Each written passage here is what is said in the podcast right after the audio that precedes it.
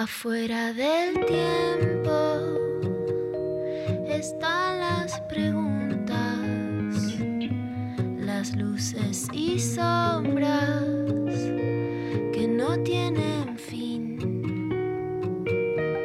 Ahí en la frontera están las señales, besando los bordes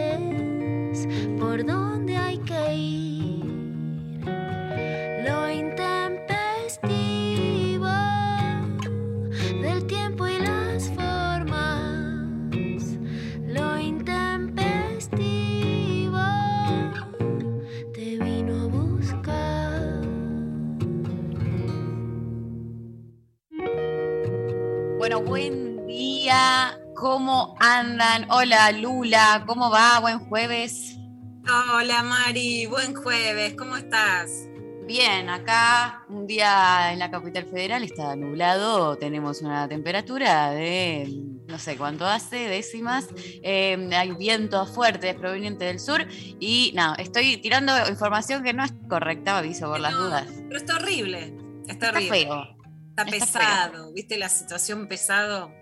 El pre-lluvia, ¿no? Ese pre-lluvia que tenés como una humedad rara, una pesadumbre existencial y eh, todo lo que es viento y como que no hace mucho, tampoco es que hace, ah, qué frío, pero tampoco es que, o sea, han habido días más fríos, pero ahí la humedad te caga, ¿viste? Porque no entendés Sí. bien cómo, Es un- qué ponerte. Es un frío feo. Un frío que si te pones de más está, te acalorás y si, y si te pones de menos te congelás.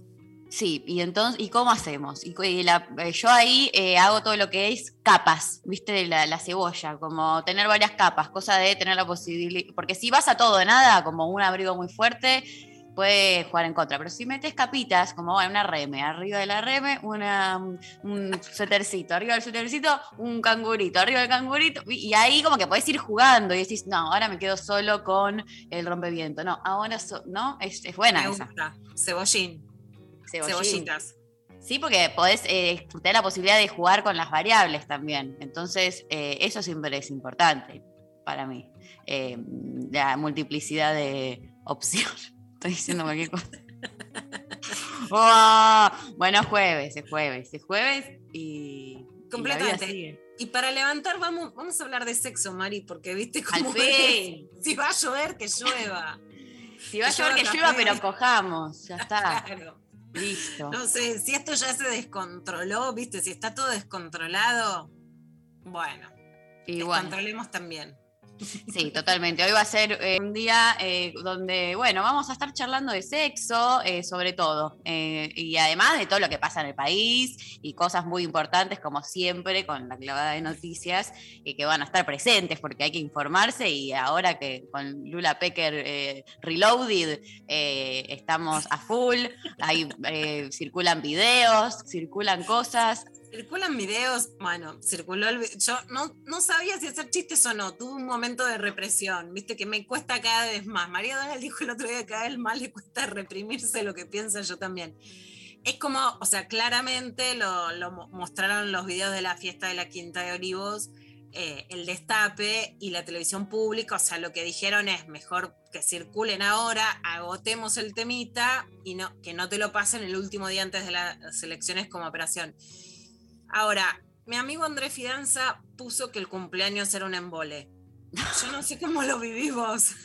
Eh, eh, Todo un lo poco- político serio sí. lo dijimos, la, la condena está, el perro ladrando. El El perro, ladrando me liquidó, me liquidó. lo más divertido de todo. Yo no sé por qué no estaban con el perro, la verdad, el perro es divino. Para a mí. Lo que peor me puso eh, es, eh, era escuchar, viste, que el feliz cumpleaños, en- el track, el- la canción de fondo que se escucha, como que alguien le tuvo que poner play en Spotify, tuvo que poner en Spotify canción eh, de feliz cumpleaños, ponerle play y dejarla sonando de fondo. Esa parte a mí fue la que más me, me liquida, básicamente. Me pareció fuertísimo. Pam, pam, param. Param. No, si no me río, me pego un tiro, gente, qué sé yo. No, eh, Eh. a mí también, o sea, no fue que dije, ah, wow. las tortas, que bueno, es mi especialidad, putita golosa, ¿no? O sea, no quiero decir torta comprada en el sentido que pues, imagínate la cantidad de tortas que compro y la cantidad de pasteleros, pasteleras a las que les doy vida, a las que, a las que ayudo a la cadena de la producción nacional en este país, ¿no? Pero torta comprada con pinta de torta comprada, con pinta es una torta de cumpleaños, pero que no, no la vas a comer, que al otro Mm. día no te vas a levantar y vas a decir tengo torta de cumpleaños. Que se la terminás, eh, no sé, Que te regalando a otra y decís compro una torta de pastelería, pero que no es que le vas a pasar el dedito y chupetear el dulce No, de leche, que. Es lo que yo. Vos sabés, Mari, que yo, principios son principios, ¿no? O sea, no es que decís, wow, qué torta.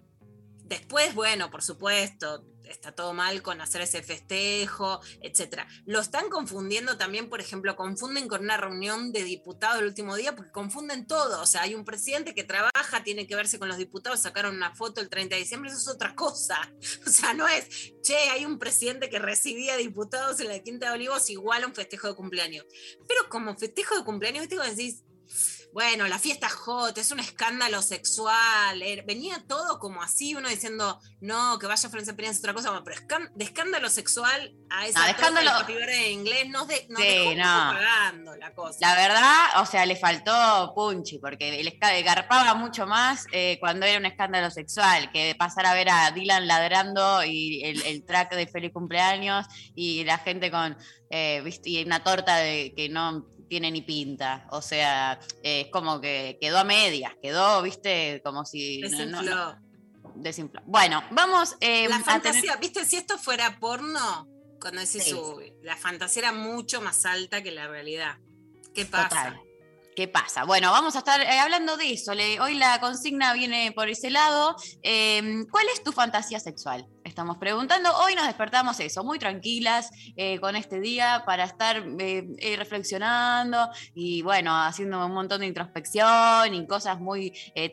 No, bueno, ¿cuál es tu fantasía sexual? Es la consigna del día de la fecha que nos responden al 11 39 39 88 88 y a través de arroba lo intempestivo en nuestras redes y participan por un sorteazo, hay premios, ahí estamos, nada, hoy estamos así que yo estoy haciendo un- con las manos, eh, vieron que se puso de moda como... em, Como no sé contando cómo- ni cómo- billete. claro, como tirando billetes al aire. Que El gestito de Jimena Barón en el video de puta, es- ahí va, que tan carísimo. cancelada fue, pobre. Yo la banco. A mí me gusta la canción, te voy a decir. Que hace así como con el billetito. Exacto. Eh, bueno, ¿cuál es tu fantasía sexual? Participa, vamos a estar eh, conversando en un rato con Juan Sclar. Eh, entonces, eh, vamos a estar sorteando eh, sus libros que, bueno, están tremendos. Tenemos, por un lado, ejemplares para sortear de Nunca llegamos a la India, que sé que es un libro que a Lula Pecker le, le gusta, ya hemos charlado. Y también de 14 cuadernos, dos librazos de Juan Sclar, que estamos sorteando entre quienes nos escriban en el día de la fecha contándonos nada más y nada menos que eh, sus fantasías sexuales, eh, lo que sea. To- Todo hoy estamos, hoy recibimos, Arriba o muy abajo. Mira, Mari, yo te voy puede a ser mínimo, que- puede ser pa. Exacto. Mira, la, la charla además surge porque con Juan vamos a hacer una charla en Instagram porque viene no ella, la mismísima, sino la producción de Erika Last, que es una directora porno sueca, después vamos a contar un poco más, y Juan va a hacer con su taller de escritura, que es el cuaderno azul, una edición especial de cuaderno abierto que va a ser de dos horas en vivo, con ejercicios, con dinámicas y con lecturas sobre el contenido de Last Cinema. A mí me gusta mucho Erika Last, y una de las cosas que me gusta es que tenés como para todos los gustos. Yo he pasado, por ejemplo, algunos pedacitos de Erika Last en, en el último de Construir el Amor, en el de Amores de Verano, Ah. con Dari en el Conex. Imagínate, en pleno Conex, pantalla pasando porno. Yo pasé los más tranquis. Uno puede subir la atención y estar menos tranqui, pero lo que me gusta es que lo tranqui va. O sea, porque el porno, más Sí. allá de que vos digas me gusta, no me gusta, puede ser muy trash. Y si es muy trash y te gusta, bienvenido. No es que te tiene que gustar un modo más light. Pero yo que soy así mimosita, tranquilo es que me la voy a dar de heavy metal, Claro. me subo una, a una moto y quiero, viste, que me agarren con un latigazo, no, déjame el látigo a mí, decime, trátame suavemente. Me gusta porque Erika tiene realmente para todos los gustos. No es que vos decís es feminista y decís, uh, es feminista, bueno, es un embole y no encontrás. O ah, es feminista, pero entonces ser feminista es que sos, viste, que te tenés que poner el traje de cuero engomado y ser la batichica. Algo, este, No, Claro. para te lo gustó, ahí están, ahí se nos cruzan los revelador, muchachos en la no, no revelador. Ah, pero bueno, entra, entra el, el- lo- el Zoom, viste cómo es. Yo creo que quizás eh, eh, puede pasar que a veces eh, se metan eh, audios eh, de, otras, otros lugares. Hablamos de porno, viste cómo son, eh, ustedes saben que yo te voy a enseñar cómo es el, cómo, cómo es. Yo creo que, mira, mira lo que le vamos a decir. Se nos está metiendo saborido. Yo lo voy a Mira. llamar a Pedro y le voy a decir. Está malo. Le voy a Claro, decir, porque- Pedro, ¿qué nos querés decir de porno acá? Que se nos mete saborido. Esto- Porque vamos- ya. Vamos a explicar que, que, eh, venimos esta, desde la semana pasada, eh, está eh, de 8 a 11 eh, por este mismo canal, el mañana programón que invitades todos a escucharles. Entonces, se, como, como ahora es todo virtual, ah, eh, se comparten eh, el Zoom, como compartís un estudio, se comparte también el Zoom. Entonces, bueno, pasan estas cosas que Estas nos cosas. encantan que también sucedan. eh, cositas así que nos saquen de eh, todo lo que De es la previsión y la Pedro zona de confort. nos saca de la zona de confort. Bueno, espectacular. Eh, Bueno. entonces, nos No sé si mandan. preguntarte, Mari, pero te cuento la mía. Porque Dale. vamos a decirlo claro. Muy tranqui. Fue bien, la raviolada. o- Ya, listo. Mi, mi fantasía Listo, sexual fantasía es raviol. sexual Una, es yo te- sexo eh, eso, con raviolada. raviolada, listo. Me Sí. condicionó la, la, la data de, de Pedro Saborio. Listo. Un, ¿Sabés qué? Vamos a escuchar un tema y volvemos eh, con los mensajes. eh, ¿Les parece? Hasta que solucionamos esto. Babasónicos, la pregunta Pero y volvemos. es un, un evento. Ay, ahí hay algo. A veces me echan de mi propia casa. Una hora antes que me lo merezca.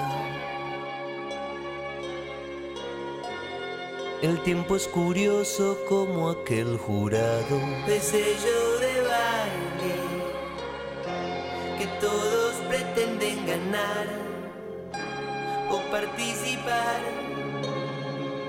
donde se muestra gente al borde. La pregunta es: La vida es un vaso de gaseosa aguada.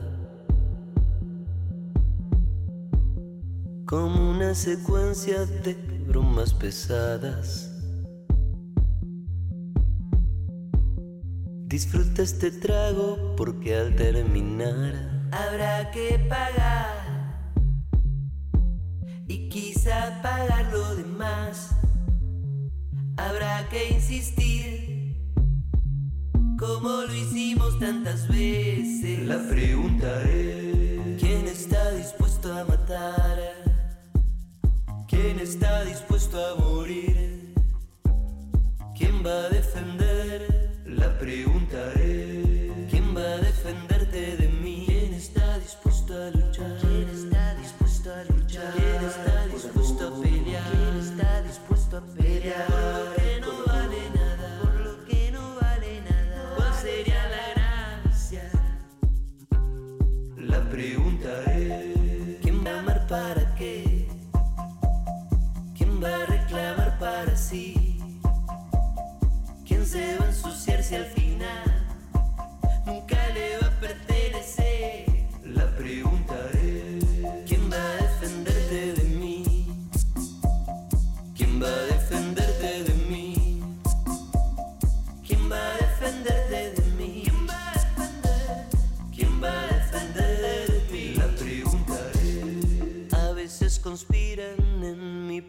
cara.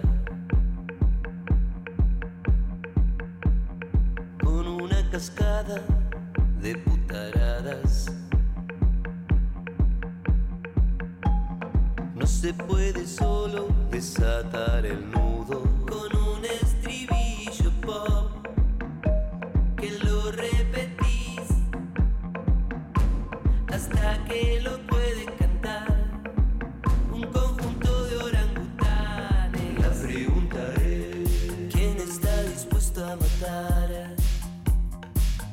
Quién está dispuesto a morir? ¿Quién va a defender? La preguntaré. ¿Quién va a defenderte de mí? ¿Quién está dispuesto a luchar? ¿Quién está dispuesto a luchar? ¿Quién está dispuesto a pelear? ¿Quién está dispuesto a pelear?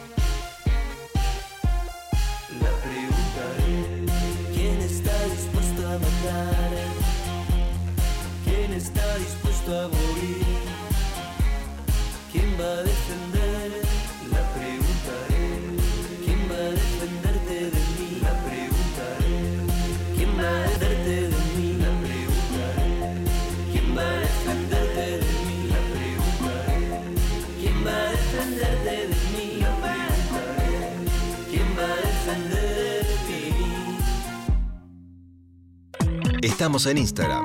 Nacional Rock 937. Acá estamos con Leo Lopatín. Somos las tías del rock acá. Somos amigos. Si es sábado, hay joda. Encienden los parlantes. Deja que se quejen los vecinos. Vos siempre, vos fuiste siempre muy ávido también en escuchar y, y también siempre estar con la oreja parada, ¿no? A full, cuando hicimos, de hecho cuando hicimos la versión de Paso al Costado, boludo, ahí en Parque Patricios, que sí, ustedes hicieron la versión disco, house disco, boludo, que qué maravilla que parlantes. Sábados de 22. Con Cucho Parisi y el francés de los decadentes. Me acuerdo que cantó Andrés, la mosca Andrés que- Calamaro, Andrés Calamaro. Llegó Andrés al estudio y lo cantaba todo tímido. Andrés Calamaro y la mosca le dice, Andrés, haz el personaje. Y Andrés dijo, creo haber estado dando pasos al costado. Y yo amo. 937. Nacional Rock. Hace la tuya. Espacio cedido por la Dirección Nacional Electoral. Patria, soberanía, dignidad y orgullo. Partido Popular, Santiago Cuño, precandidato a diputado nacional por Buenos Aires. Lista 239, A, Confederal. Desafiar. Escuchar. Nunca nos conformamos. 937. Nacional Rock. Espacio gratuito asignado por la Dirección Nacional Electoral. Avancemos. Avanza Expert. Avanza Libertad. Avanzás vos. José Luis Expert, Carolina Píparo, precandidatos a primer y segundo diputados nacionales por la provincia de Buenos Aires. Avanza Libertad. Lista A Libertad 503. Abren un paréntesis en medio del día. Hola. ¿Qué tal? Lunes a viernes de 13 a 16. Calu Bonfante, Diego Ripoll, Nati Carulias. Hola, ¿qué tal? Divertirse la tarde está asegurado. Hola, ¿qué tal? Hola. Por 937. Nacional Rock. Hacé la tuya. Espacio cedido por la Dirección Nacional Electoral. La gestión política la podés aprender, porque estoy seguro que estás rodeado por gente que sabe. Ahora, la honestidad no se aprende, flaco. La honestidad o la traes o no la traes. La única cosa que no voy a cambiar es mi manera de ser. Facundo Manes, precandidato a diputado nacional por la provincia de Buenos Aires. Lista 506. Juntos. 11 39 39 88 88. Nacional Rock.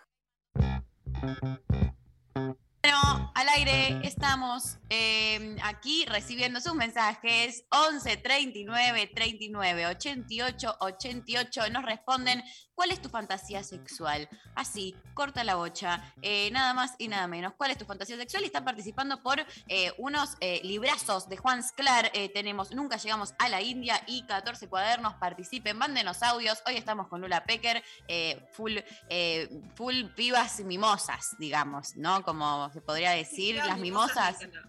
Las mimosas. Eh, hoy las mimosas que quieren eh, recibir audios, que quieren escucharlos. Que, ¿No? Lula. Me encanta tu arenga, tu arenga me encanta. Ya soy readicta a tu arenga, Mari. Las mimosas hot con invitado, ¿viste? Las mimosas que dejan pasar a uno. Claro, exacto. Así es. Bueno, va, eh, te voy a leer. Ah, bueno, hay un... Ah, bueno, está muy bien, porque ahora que nosotros vinimos, eh, tuvimos toda esta situación con eh, nuestro compañero de El Mañana, Pedro Saborido, que los estuvimos escuchando antes, vamos a escuchar, eh, parece que hay un audio, a ver.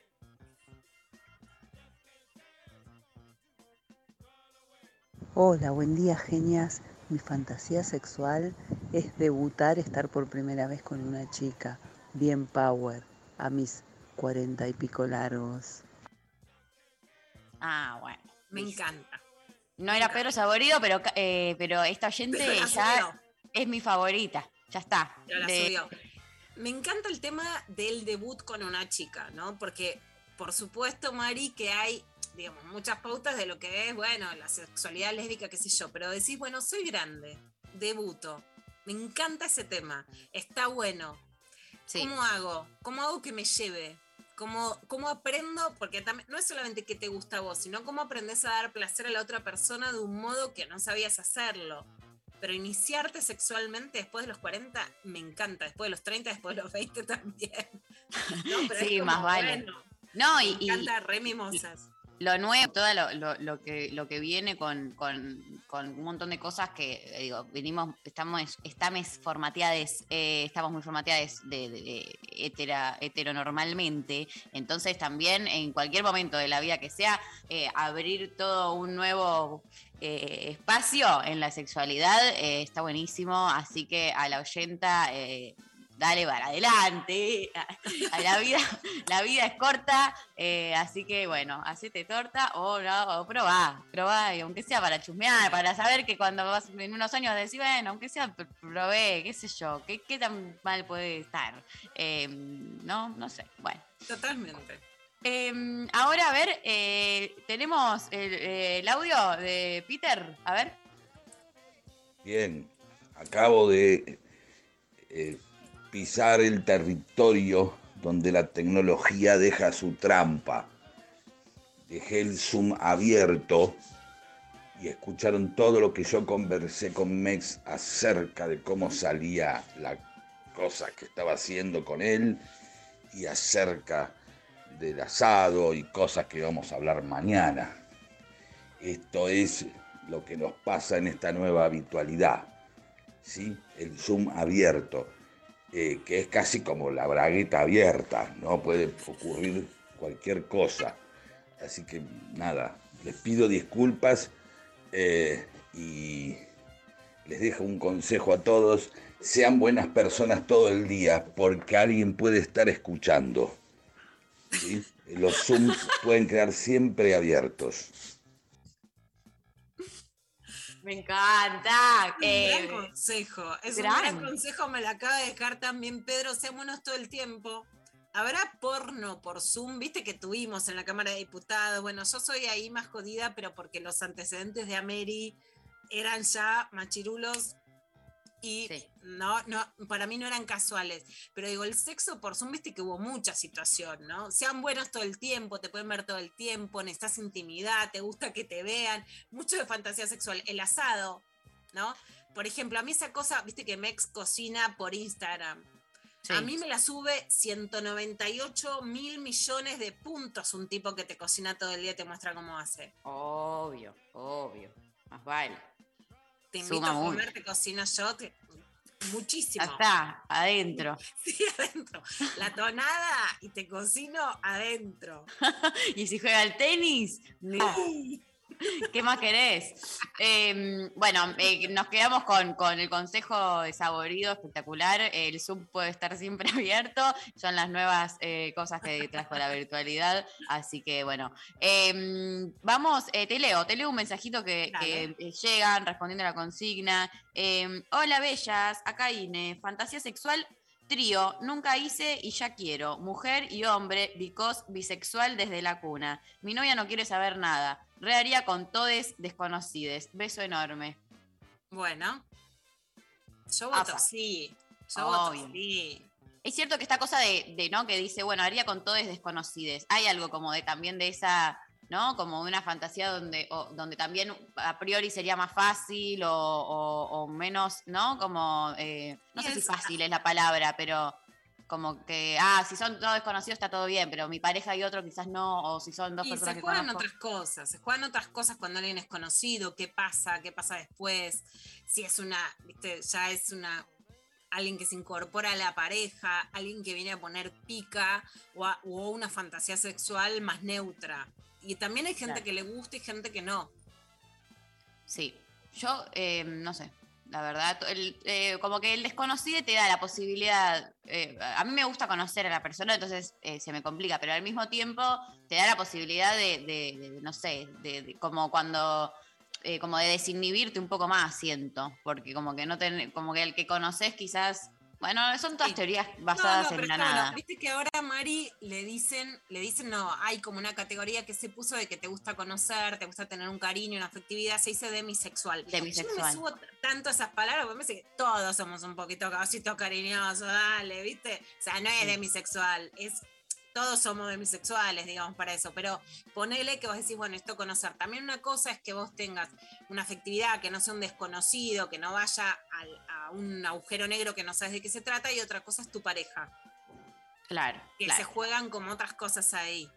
Ah, ojo, porque hay parejas a las que puede súper servirle y ser nafta eh, esta situación, y hay otras a las que, chau.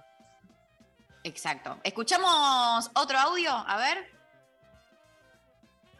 Algo tan simple como sentarme en un bosque con una ella encima, una paz y a disfrutar y a conectarse y a tomarse un vino. Saludos desde Merlo. Me calentó un poquito. Eh, la primera parte, después bajó, pero puso voz muy sexy. Sí. Dijo bosque y ella encima. Me, me gustó mucho. Eh, interesante, ¿eh? Interesante. El ella encima fue como cuando te sextean esas palabras clave que dices, ella encima, uh, Sí, total, total, totalmente. Eh, eh, siento que hoy vamos a terminar este programa eh, en una. empezamos. Ya Y- todavía-. Y todavía faltan las noticias. Bueno, a ver, un audio más, eh, escuchemos. Hola hermosas, ¿cómo están? Ay, hoy las empecé a escuchar tarde, pues me dormí, pero justo las agarré a Blast, que me encanta el porno que hace eh, este Suscriptex Confessions. Y ya que estamos, le quiero recomendar, capaz que ya lo dijeron, pero otra página que es Four Chambers, que lo dirige Bex eh, Ashley, creo que era el nombre de ella. Nada, un porno súper estético, súper alternativo, si les gusta medio lo de Erika en Ex Confessions, les va a encantar. Así que primero esa recomendación a todas y todos. Y después, con- en cuanto a la consigna, eh, me encantaría pagar, o sea, es mi fantasía una sesión con un, con un máster. Eh, nada, una hora ahí que me someta y me haga de todo. Me encantaría. Es un pendiente que tengo que en algún momento lo, lo voy a concretar, por supuesto. Un beso a las dos. Las quiero. Me encanta. No sé bien qué es lo pero me encanta. Una masterclass, entendí. Yo también quiero aprender porque, uno, entendí algo, pero no sé exactamente cómo buscar el porno. Me dijo que me encantó. Lo otro que es un máster y, por supuesto, entre el pendiente de ayer y la fantasía de hoy, eso, a concretar todo. A concretar todo, total, totalmente. Eh, bueno, vamos a. eh, manden sus mensajes, sus audios, 11 39 39 8888 y estamos recibiendo tu mensaje. Nos calentamos en dos segundos con todos acá. Así que eh, queremos escucharles, queremos de todo. Eh, nos vamos a escuchar un tema que hay clave de noticias, hay mucho contenido. Viene Juan Sclar y eh, escuchamos a The Doors. Está eh, bien. Eh, hello, I love you.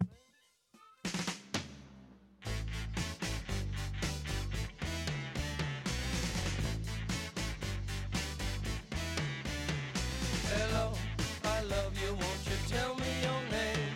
Hello, I love you, let me jump in your game. Hello, I love you, won't you tell me your name? Hello, I love you, let me jump in your game.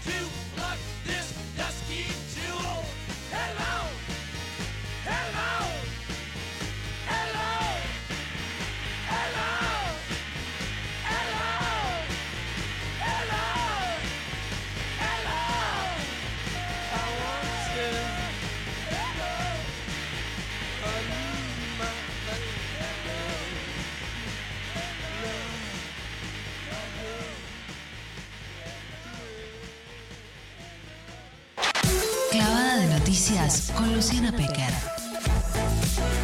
Agite sin concesiones.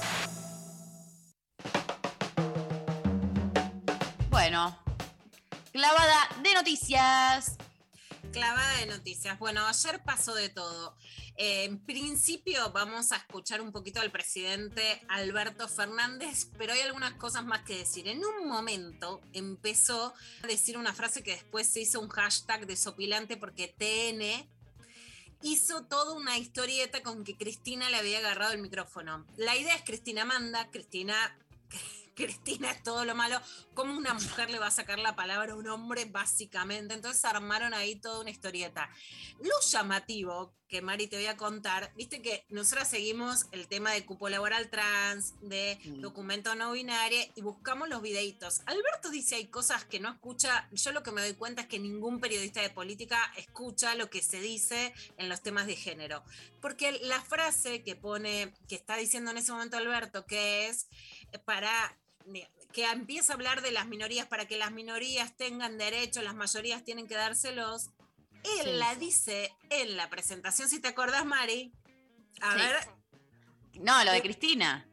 Claro, pero se la dice Cristina. La dice en la presentación del documento no binario y dice que se la enseñó Vilma Ibarra. Ah, Vilma, Vilma, es verdad. No, Cristina, Vilma, que Vilma le dijo que ahí fue que tuvo un momento como de quiebre a full, que fue cuando Vilma le, le dio, eh, le dijo esa oración y que a partir de ahí eh, eh, nada, se le abrió Como que él le cambió la cabeza. Acordate que en ese momento lo que dice es que la cagaba pedos a Vilma porque hablaba de estos temas en medio de campaña electoral y él era jefe de campaña.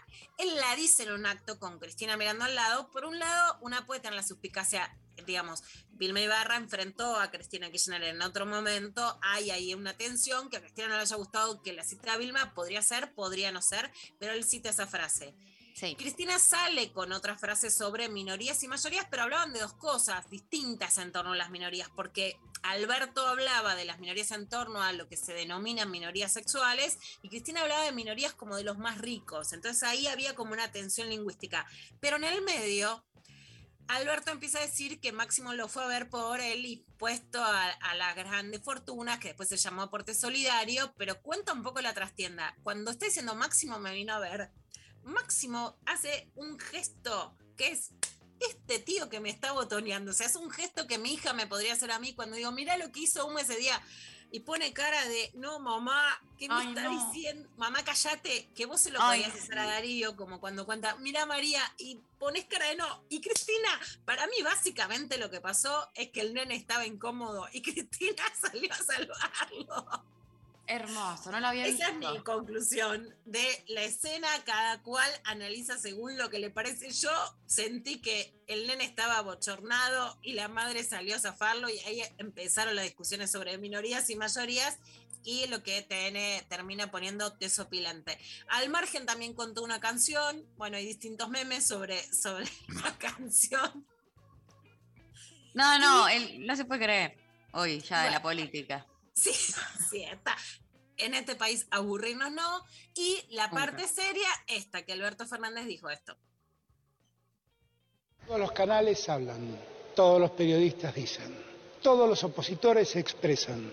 Ya no hay ningún espía recorriendo los tribunales. Ya no hay ningún espía espiando ni a los propios ni a los ajenos. La inteligencia la usamos para saber dónde se para la Argentina en el mundo y la inteligencia criminal para poder detectar al crimen organizado. En esta Argentina lo que hace falta ahora es ayudar a los que definitivamente, a esos pequeños y medianos empresarios que confían en el país y quieren seguir invirtiendo a riesgo para dar trabajo. Porque lo que más nos importa ahora, que la puerta de salida esté allí, es que recuperemos el trabajo, la dignidad de trabajar.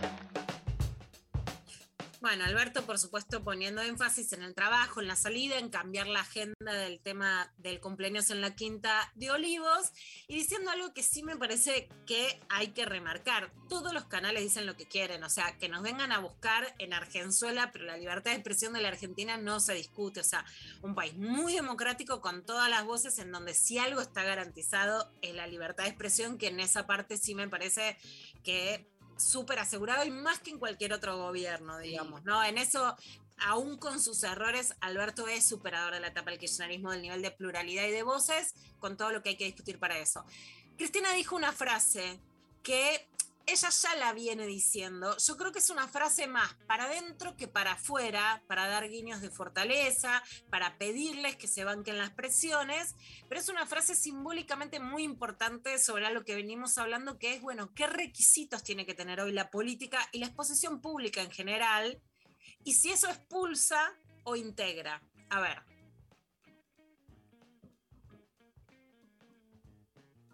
Cada argentino y cada argentina tiene que saber que para recuperar la vida que quiere y que queremos, tenemos que tener sentados en la Casa Rosada y en cada una de las cámaras del Poder Legislativo, hombres y mujeres que estén dispuestos a soportar las más grandes presiones y ataques que sufren cada uno y cada una, cada uno y cada una de las que queremos que la vida de la gente sea mejor. Yo creo, Mari, que es una frase filosóficamente muy importante para entender este tiempo. Sí. Y que pragmáticamente, o sea, primero creo que es un mensaje para adentro, no es un mensaje para afuera. Cristina ya lo había dicho cuando dijo, si no se van a bancar poner la lapicera, váyanse. Creo que es porque, bueno, después de la judicialización de la política, algo que no se esperaba, cuesta gestionar, cuesta la, la, los funcionarios y las funcionarias que tienen miedo de, de firmar, de, poner, de, de, ocupar un cargo, de exponerse y de las, desde operación, bancarse errores, que es algo que está pasando en estos días. Pragmáticamente, yo creo que Cristina tiene razón. Hoy, si no soportás la presión de una operación, del bochorno, del escarnio, etcétera, no puedes hacer política. Filosóficamente, y de esto veníamos hablando y escribí en, hace dos semanas y sigue circulando una nota sobre los costos de correrse, creo que hoy que la, digamos, que un requisito de la política sea ser suficientemente fuerte como para bancar que te ataquen, es expulsivo. Lo mm. que no estoy diciendo es que la que expulsa sea Cristina, porque no, creo no. que Cristina tiene razón en lo que dice de los costos de hoy. Pero no tengo ninguna duda que es expulsivo para las mujeres y Mari muy particularmente, y no porque necesariamente las jóvenes sean más débiles, pero muy claramente muy expulsivo para las jóvenes de la política. Sí, Porque obvio. ¿Por qué te si van a dar ganas de meterte en "Firma acá, esta? Que te van a hacer mierda, te van a cagar la salud mental, van a decir cualquier cosa de vos, yo digo, no firmo, yo no firmo. No, yo tampoco. Para nada. Bueno, el caso de, de Ofelia Fernández es un caso claro, como la violencia política no es que la expulsa ella o la, o la erosiona. Hoy no hay una continuidad en lo que fue el ingreso de Ofelia Fernández en la política. Entonces, esto Cristina lo dice claramente. Yo creo que Cristina tiene razón en lo que dice. Ahora, creo que tener razón es que hoy la política no está abriendo sus puertas a personas que no tengan esa fortaleza. Y si no entran personas sin esa fortaleza, por lo tanto no hay diversidad. Y esto no ha disminuido, sino que ha crecido el nivel de crueldad, porque además es una crueldad multiplicada en redes, es una crueldad como, eh, digamos, tu cubo. Y esto es muy expulsivo hoy de, la política, de la política y por supuesto de otros ámbitos también. Mirá las cosas que hay que soportar. Uno no le podría decir a Cristina, no, ¿por qué hay que soportar? Si mirá lo que tiene que soportar ella. Nelson Castro y esta compañerita, mala, mala, no mala. Mirá, Es una, es una inflexión imperativa. No es yo te sugiero, pienso que pone orden, hace esto. Cristina con su... Cristina es mala, ¿eh? Cristina es mala. Cristina es mala. O sea, a ver, primero, em, no sé ni por dónde empezar. Em, ¿Dónde quedó todo eh, lo que sería eh, la argumentación? eh, ¿No? Eh, como se acuerdan, algo que se llama argumentar, fundamentar, tener conceptos, eh, basarse en cosas, explicar, ¿no? Eh, usar la razón. Sobre todo si sos un comunicador y no si estás en tu casa tuiteando, porque yo en Twitter puedo tirar, eh, fulano es malo, no sé, eh, pero no sos un pibe eh, en su casa tuiteando, sos eh, una persona con un montón de llegada y evidentemente tampoco, a mí me daría, a mí me, daría vergüenza eh, estar diciendo que alguien es malo y nada más. O sea, me daría vergüenza a mí como, como para, como que no sé, no me daría la cara para ir, estar acá y ahora hablar diciendo, no, pienso que Nelson Castro es malo. Bueno, se ve que llega, no sé, un momento en la vida donde ya no, no da pudor nada.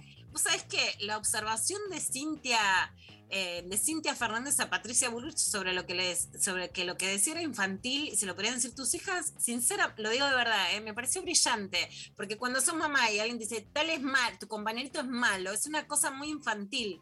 Bueno, al margen, por supuesto, constituye violencia política y y habla, le da la razón a Cristina en que hoy para hacer política hay que soportar esto. De vuelta, me parece que esa condición de la política es totalmente excluyente. Y algo, Mari, que es muy claro. Nelson Castro se a la frase de Cristina en el, en el acto de un día anterior, donde le dice, Alberto, ya está, seguí gobernando, pone orden, etc. O sea, le da un consejo a Alberto que la verdad para mí, en, el contexto de lo que pasó en la Quinta de Olivos y de magnificar esa situación y de, de, darle un respaldo, fue una frase directa a Alberto bastante clara. Pero hay algo que a mí me impacta mucho, que es que Nelson Castro dice, fue imperativo. O sea, ¿qué es algo imperativo? Que es cuando una mujer da una orden. Siempre lo que digo desde hace muchísimos años, a vos te puede gustar Cristina, te puede no gustar. Vos podés votar al frente de todos o podés no votarlo. Pero los ataques a Cristina no son a Cristina, son a todas las mujeres que tenemos o aspiramos a tener alguna mínima cuota de poder y alguna cuota de autoridad. La idea es denostar a las mujeres que dan órdenes, o sea, que pueden decir alguna frase de tono imperativo. Claro, sí, y sí. claramente, Mari, pero claramente lo siento en lo personal, ¿no? en donde cualquier mujer que en algún momento ose con tener algún rasgo de autoridad o a dar órdenes, hoy es mucho más defenestrada que hace 10 años. Y lo siento en lo personal. O sea, el ataque a Cristina permea en todas, porque dar órdenes, por lo tanto, ser imperativa, por lo tanto, tener autoridad, es sinónimo de ser mala. Y ese es el imaginario que causaron, que una mujer no puede tener autoridad en ninguna cosa. En decirle a un plomero, hace eso, en decirle a un taxista, agarra esa calle, en decirle a un empleado, hace tal tarea, porque ser imperativa es ser mala. Y ese es el imaginario que crearon a través de la demonización de Cristina Fernández de Kirchner. Rebajaron la autoridad de todas las mujeres en cualquier orden de la vida. Y acá, Máximo Kirchner, diputado del Frente de Todos, también en el plenario, que después de decir así, agarrarse las manos como diciendo que me está mandando al frente este, bueno, habría que decirle sin la frase de Pedro Saborido también. Chicos, esto es un Zoom todo el tiempo abierto, lo están agarrando las cámaras, cuídense con los gestos que hacen porque los están mirando. Pero dijo algo que era interesante sobre la demonización. ¿Te acordás cuando se demonizaba el, el fútbol para todos? Y sí. iban a sacar el país adelante con esa plata y a construir muchos jardines de infantes. Bueno, a ver qué contestó Máximo eso.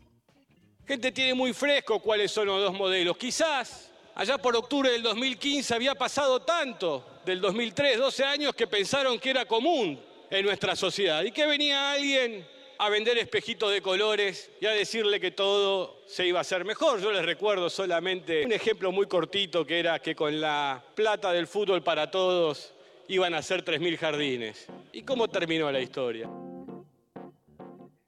Qué, mm, qué fuerte escucharlo, ¿no? Ahí tiene el- algo de la, de- de la voz muy, muy ne- nestoriana.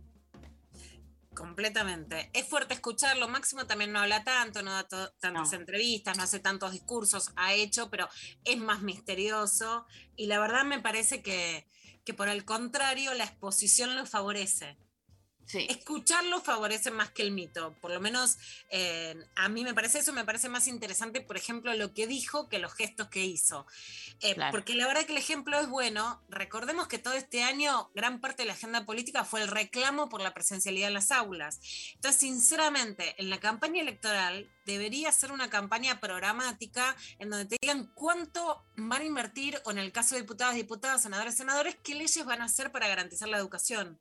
Y los jardines maternales y de infantes que son imprescindibles para que las tareas de cuidado no recaigan en las mujeres después de la eclosión de las tareas que vimos en pandemia. Así que eso sería interesante. Pero bueno, viste que antes, antes puede ser que siga, pero que un gran epíteto es Argenzuela. Sí, bueno, ahora ya no somos obvio. Argenzuela. Ah, ¿no? Ahora ¿Ya somos- no? No. Ahora somos? otra. Mira, Argenistán. ¿Te No, gusta? no, no. Ahora el kirchnerismo son Ya los está, chicos. somos Afganistán. El recurso de, de- de juntar Argentina con cualquier país que esté en cualquiera, basta, ya está. Es como cuando en Twitter se instala un, un- un formato de chiste y ya en un momento eh, ya el recurso se termina. Se no, terminó. no garpas. Lo de Argenistán te lo inventé yo porque me parece gravísimo que Feynman dijo que el kirchnerismo es como los talibanes. Chicos, los talibanes no dejan estudiar a las niñas, a ver si pueden ver alguna diferencia entre Argentina y Afganistán, Argenistán según Feynman. Me hace acordar esa frase, los talibanes volvieron distintos al kirchnerismo. Viste que decía, no, pero ya están distintos, aprendieron, pero usan las mismas armas, las AK-47, y asesinan a las mismas mujeres. ¿eh? Pero bueno, por- por ahí, por ahí volvieron mejores, ¿eh? por, por ahí volvieron mejores. No, o sea, bueno. Yo tengo que. eh, yo voy a empezar a hacer algo que, viste que ahora eh, ya, ya lo vengo diciendo, pero todavía no lo llevé eh, a cabo. Hay todo un formato en- de youtuber que eh, se llaman los que los youtubers eh, que reaccionan a cosas. No sé si Yo vieron. te quiero, te quiero filmar tirándote estos audios y tu cara. Eso, me parece que, que garparía como que. con la gente quiero. Eso, el formato es, eh, se pasa un video, una imagen o lo que sea, y el, el youtuber está como más chiquito un costado ahí y le ve- ves cómo reacciona a o vivo a lo que está mirando o escuchando. Y me parece que, que tengo un, un kiosquito ahí, porque, porque yo eh, me- necesito, no, no tengo otra manera aparte de, de expresarlo, como que me, me- me llega mucho en el cuerpo. Entonces es- tenemos que hacer como muchos de estos audios y yo los voy escuchando y voy reaccionando en vivo y, y le invitamos a Lula mucho, Pequer a que baje además, línea. En, en- en la pro- producción, con Evangelina Díaz, con Pablo González, con Lali Romola, pensamos mucho que que tirar. Y yo pienso, a ver, es, viste, es como un poco, no es, informando a María, es un poco la sección así, ¿viste? Entonces, a ver esto, ¿qué le va a parecer? Y yo digo, no, no, con esto María se desmaya. Entonces es la cara. Ya sé que no da para contestarlo en serio, pero es parte de lo que hacen, Mari. Cuando vos decís, ¿te acordás cuando me encantó lo que dijiste sobre Nelson Castro? ¿Te acordás lo que era argumentar? Realmente no podés comparar a Argentina con Afganistán. Y los talibanes, sinceramente, Mari, por eso hablé mucho de Afganistán estos días y pienso seguir hablando, es realmente el modelo más opresivo en el mundo y no un modelo tradicional, sino un modelo al que se vuelven donde además matan a las mujeres. En la Argentina, el Estado no mata a las mujeres. Y si las mata o las pone en peligro, salimos a criticar. Y Argentina tiene el movimiento feminista y popular más grande de América Latina y del mundo. Vos no podés comparar las dos cosas. Y no pueden hablar en nombre de las mujeres, quienes justamente son quienes las atacan y han atacado sus derechos. Entonces, ya sé que es para reírse, pero comparar el kirchnerismo con los talibanes es No, muchísimo. pero aparte, esa, esa como ese formato de ah, voy tirando eh, comentarios, ¿no? Como también infantil, como de colegio, de te tiro el comentario de ah, eh, te comparo dos boludez, viste, como y, y voy sembrando de a poquito una semilla tras otra que después eh, eh, que no tienen ningún sustento. O sea, bueno. Y acá te dejo la última joyita, Mari, que me parece súper útil para entender parte de lo que pasa en Afganistán, ¿no? Recomiendo mucho, yo tengo series clase B que son mis culebrones, quienes se quieran subir a mi tren que se suban, pero hay series que digo, esta es la pecker seria, esta es la potable, la que puedo mandar de verdad para todos y todas, te la recomiendo por supuesto mucho a vos también, que es Borgen, una serie sobre la primera ministra de Dinamarca, está muy buena para pensar la política, el feminismo y muchos temas porque como que en cada episodio van tratando un tema en particular. Hay un episodio en la temporada 2 que hablan sobre Afganistán y hay algo que es muy difícil de entender si no estás muy metido en la política internacional, que es por qué hoy se reclama que Estados Unidos se quede. Si siempre pedimos que no intervengan, que no hagan invasiones, ¿por qué hoy lo que se pide es que las tropas se queden?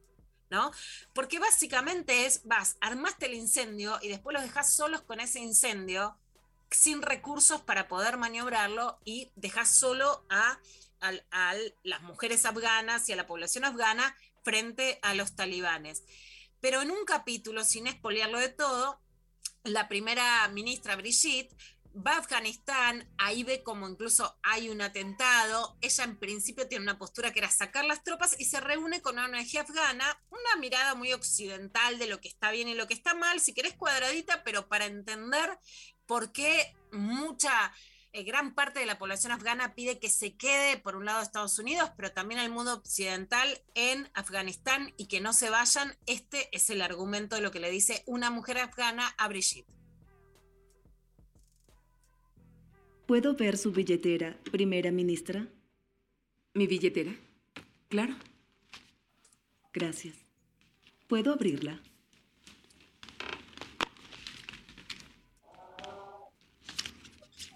Las tarjetas representan libertad y democracia. Cuando los talibanes gobernaban Afganistán, no me permitían tener licencia de conducir por ser mujer. Ahora, conduzco al trabajo todos los días. ¿Es porque vive en Kabul? No podemos cambiar el estilo de vida afgano, pero las cosas están cambiando. Antes de la guerra no podía trabajar por ser mujer.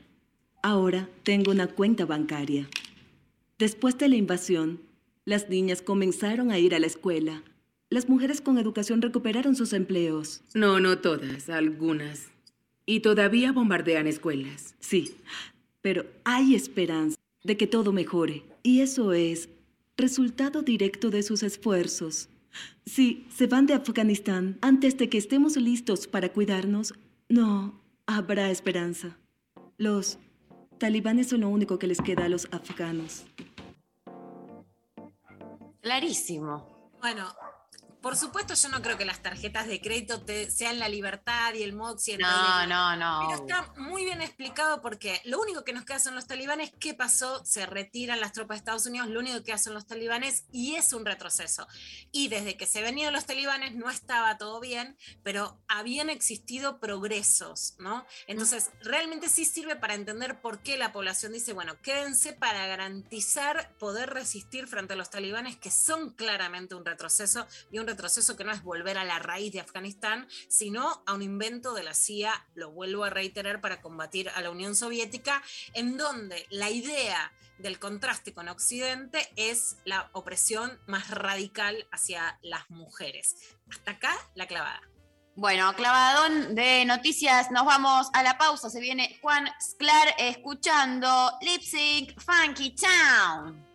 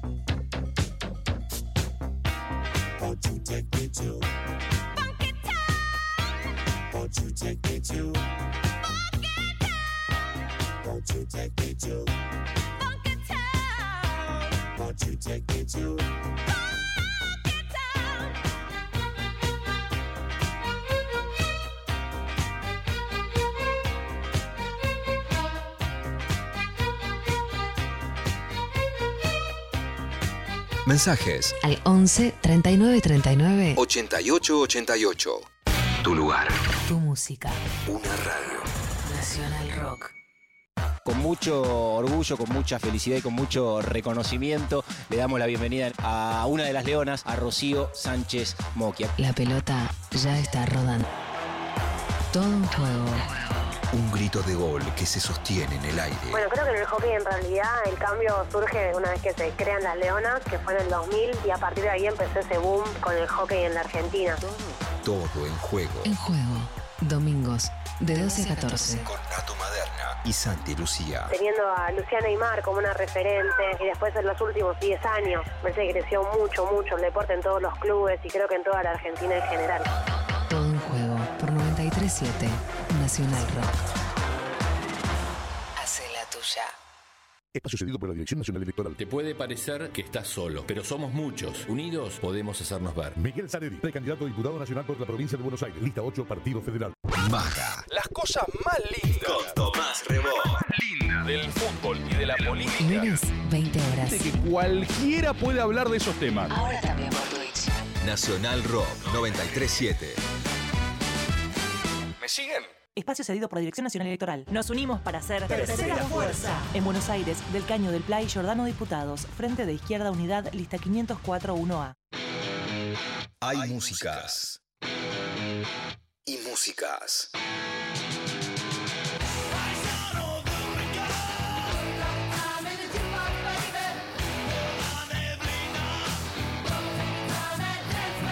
Si confluyen, es en rock. noche te esperé bajo la lluvia dos horas. Mil horas. Siete. Nacional Rock. Manda tu mensaje de voz al WhatsApp 11 39 39 88 88. Lo intempestivo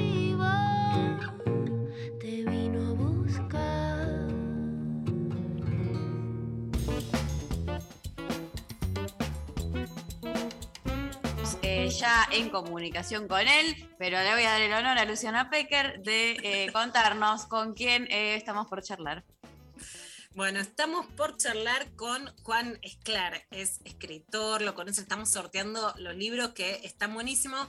Pensamos muy diferente en muchos temas, muy diferente y también, por lo menos a mí me hace pensar, también me gusta mucho cómo escribe Sexo y Amor, escri- escribe también unas historias que las pueden leer en Instagram o escucharlas en la Aurora, que a veces digo, "Mm, esto no, pero la verdad es que me gustan mucho, viste, como me calienta, me gusta, me hace pensar y también no, no firmo todo lo que piensa, para nada, pero me gusta y también me pasa algo, Mari, que es fundamental, que a muchos amigos varones me cuentan sus historias y le digo, para, lea a Juan Esclaro, escúchalo, te pasa lo mismo que a él y me parece que además está contando muy bien la época y lo que le pasa a muchos varones. Y me gusta que tiene una mezcla entre una cosa trash y tierna que a mí me va, ¿viste? Yo soy de las que si primero sos tierno después me van con lo trash y Juan te engatusa un poco, cosa que por lo menos para mí tendrían que volver a hacer los varones, ¿viste? Como, pero saberla hacer, ¿viste? Que te lleven hasta el lugar al que podés llegar y decís, bueno, banco a escuchar algo si primero me dijiste esto otro. La cosa fundamental es que, por, digamos, yo era así como, "Buah, otro escritor machirulo que ya pasamos por tantos que mucho no le hablas, hasta que me sedujo completamente su hijo, que dijo una cosa muy graciosa por la calle. Me empecé a reír terriblemente. Lo miré me dijo, "Oh, soy Juan Clara. Ah, bueno, está bien, pero Listo. como claramente le hablo porque me divirtió su hijo. Y a partir de ahí, muchísimas cosas que pasan. Una de las que pasan es que vamos a hacer un vivo el lunes que viene en Instagram sobre porno y sobre Erika Last. Así que ahí van a fluir, en el mejor de los casos, pero que fluya todo, ideas que también en muchos casos son contrapuestas. Y en agosto como estábamos contando que viene así, digamos, Erika Last, que ya vino, pero y sus películas, que una oyenta nos contaba que está ahí suscripta, pero que se van a poder ver, y una de las acciones es que Erika Last va a auspiciar en agosto el taller de escritura del cuaderno azul de Juan, que se unen para hacer una edición especial, que va a ser un taller virtual de dos horas en vivo, con ejercicios, dinámicas y un espacio de lectura al final del evento. El taller es el domingo 29 de agosto a las 19 y con esa entrada van a poder acceder a un mes gratis de contenido de Erika Last, que como decíamos, por lo menos a mí, a las muchachas, a mí me encanta porque además hay para todos los gustos. Hola Juan, ¿cómo estás? ¿Qué tal, Luciana? Estoy co- confundido. Después de la descripción que hiciste de mí, no sé quién soy. No lo sabías desde antes tampoco, pero bueno, es ¿viste verdad, cómo es verdad. Es verdad. Pero mm, mi, mi profesor de lógica superior en la Facultad de Filosofía y Letras decía, para ganar hay que confundir. Apa. Y, Bueno. mm, Bueno. Puede andar. No, no tenemos hoy a, hoy a Darío para defendernos con la espada filosofal porque están yendo a Rosario a romper la consola de Barruti, a hablar de la comida, todos los que quieran que, la, que los vayan, por supuesto, a ver a Rosario. Pero me gusta lo de para ganar hay que confundir. Me gustó, no sé. Pues, yo estoy confundido y yo soy contradictorio, entonces no es que tengo que hacer un personaje del, del contradictorio. Como decía mi, mi editora sobre los, los textos, dice, eh, vienen por el porno y se quedan por las lágrimas. Eh, también. eh, Es verdad. ¿qué, qué voy a hacer? Yo, eh, yo intenté ser de una manera determinada y ubicarme como, ¿no? Bueno, voy a hacer como eh, el, la pornografía o lo áspero o lo reflexivo o lo tierno. Y resulta que, no, bueno, bueno, no. Tengo, está todo mezclado y no puedo hacer nada al respecto. Bueno, eh, tu libro, que además hoy lo sorteamos, Editorial Planeta, nunca llegamos a la India, Juan, tiene es- esos dos matices. A mí me resulta interesante. Puede ser que, eh, como, nos pueden pasar a muchas, digamos que, que, que como lectora me vea seducida, que algo de lo trash sea mucho más soportable, si tiene otro costado tierno o una palabra que por lo menos en el libro está, que es noble, ¿no? que es la nobleza. Para mí es una característica masculina que yo valoro que yo siento que se está degradando, ¿no? Que hay cierta nobleza que está buena y que si está mezclado es otra cosa cuando es muy literal. Pero vos hiciste un texto que me encantó hace poquito para los textos que haces de historias de amor de la urban, que en realidad agarrás personajes históricos que, olvídate, están en la última línea, Juan. Asumí que hablas de vos todo el tiempo, por favor. Son una excusa, pero bueno. Sí, es la operación de Juan Forn en- con sus contratapas de los, de los viernes. No estoy. Eh, obviamente que elijo gente, pero después descubro dónde resuenan en mí. Yo digo, no, no sé por qué. Elijo a Nice Nin por una excusa, eh, no sé, radial. Y en el medio digo, ah, ok, sí, que tiene que ver conmigo Elton John. Que tiene que ver conmigo eh, Claudia Villafañe. Que tiene que ver conmigo Anaís Nin o Juan Manuel de Rosas o Simón Bolívar. Bueno, pero lo, lo veo ahí después, cuando digo, ok, elegí estos locos porque me permiten hablar de, mí mismo solapadamente. En el de, en el de Simón Bolívar, tuviste como algo que es como, si yo podría decir, bueno, ¿cuál es la idea de Juan Esclar de esta época? Es quiero todo, ¿no? Quiero ser el trash, el tipo que quiere protección, cariño, cuidado, una familia, una esposa, y el tipo que quiere romperla, hacer tríos, irse, aventura, adrenalina, lo describís, la verdad, con palabras muy claras y muy, muy precisas y muy hermosas. ¿Cuál es esa idea para, para también poder compartirla de un tipo que no quiere solo la vida de hogar y que a la vez algo que también eh, yo escucho mucho en esta época, que es tipos que quieren contención, cariño, ser cuidados, pero que no quieren quedarse con ninguna de las dos cosas exclusivamente. Bueno, es que em, dentro de, la, de, de lo de la vieja idea de monogamia o la vieja idea del amor con la que yo crecí, que si vos te enamorabas de alguien, dejabas de desear a otros. Em, ah, yo lo que, lo que decodifiqué de todo eso es que yo no, no amaba. Eh, o no merecía amor o tenía que estar solo, porque nunca dejaba de desear a otras personas y, y me recontra enganchaba. Entonces, durante mucho tiempo de mi vida, te diría que hasta que tuve treinta y pico, estaba convencido de que, bueno, como el, como el, am- como el deseo no lo, no lo podía sacar, como le había sido infiel a todas mis novias, bueno, entonces el amor no es para mí, la pareja no es para mí y acabamos al, al camino de la soledad. Entonces, eh, el discurso clásico era de un costo psíquico muy grande para el humano. Como tenés que elegir amor o deseo. Pero si, es- eh, eh, ¿A quién se le ocurrió ese plan? Es, era, de- era demencial, es muy sufrido. Yo la pasaba muy mal. Porque o estaba solo y hoy no podía compartir instancias de amor, ternura, contención, compañerismo, o andaba sufriendo y torturándome la culpa porque quería coger con otros o con otras. Em, entonces, el, eh, el- el- el- grito o el pedido de querer todo viene también desde un lugar de, de- de padecimiento. De cómo puede ser que me hayan hecho elegir entre una cosa y la otra. Al mismo tiempo es difícil que esas cosas, conjugar esas cosas y tener dos hijos y una pareja de ocho años y cómo hacer para en esa, en esa receta meterle eh, la aventura sexual, el deseo entre nosotros, con otros, lo que fuere. O sea, es, em, es complicado. Yo digo, digo, quiero todo, no sé si lo vamos a lograr, no sé si lo voy a lograr. Es como una, una idea medio programática. Vamos para ahí, pero quizás en el medio nos, nos- la damos contra la pared. Está bueno, pero tu planteo es quiero todo y por qué me voy a resignar. Se parece un poco a una serie que esas series que si pasamos el filtro de la inteligencia no lo superan, es el 99% de las series o películas que veo, pero en Sexo y Vida, que es una película que hoy están viendo muchas, muchas mujeres madres, la, la protagonista se plantea lo mismo, tuvo una vida sexual activa muy copada, la pasó muy bien cogiendo, elige un marido que es un divino, pero que no le gusta, no coge bien. Y ella en un momento dice, como si fuese, lo, lo dice y lo aprende como en una charla de feminismo, que es lo interesante, ¿por qué resignarse? Quiero todo. Lo escucha en una charla de feminismo y se va, se va a coger con el que garchaba bien. Les spoileo esa parte. ¿Cómo es conjugar, Juan? Porque un poco el monopolio de quiero todo, la esposa que esté, que sea buena y, y la amante que coja bien fue siempre masculina. Claro, ¿Cómo che- conjugar esa pretensión con minas que también quieren sexo y vida? Bueno, creo que digo, hay una respuesta. Toda- todas las respuestas a la vida son categorías de, de YouPorn. La respuesta es el cuckold. Em, Traducino, por lo menos a mí que... el cuckold es el varón que disfruta de ver a su mujer con otros varones. Ok. Eh, digo, eso es, digo, no estoy ni siquiera inventando nada, no es revolucionario, es una categoría de YouPorn. Eh, a entender, hay mucha gente que sufre los celos y la pasa mal.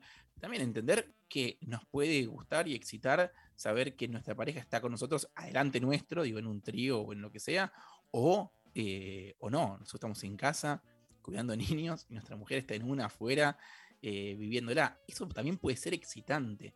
Eh, eso también Y puede eso es lo que quieren ellas, Juan. Por ejemplo, a mí, la mayoría de los varones que conozco, esa, o sea, viste, cuando vos estás sexteando y ya sabes, quieren que les digas eso, ¿no? En general les gusta mucho imaginarse, imaginarte pensándote con otros varones, pero a mí es lo que me deserotizan más en el mundo. No me entreguen, no me entreguen más, dejen de entregarme. No, haceme Bueno. tuya, quiero que vuelva la haceme tuya. Pero, por ejemplo, Bueno. esto, en la fantasía masculina es democrático que, que ella esté con otros. ¿Eso necesariamente es la fantasía femenina?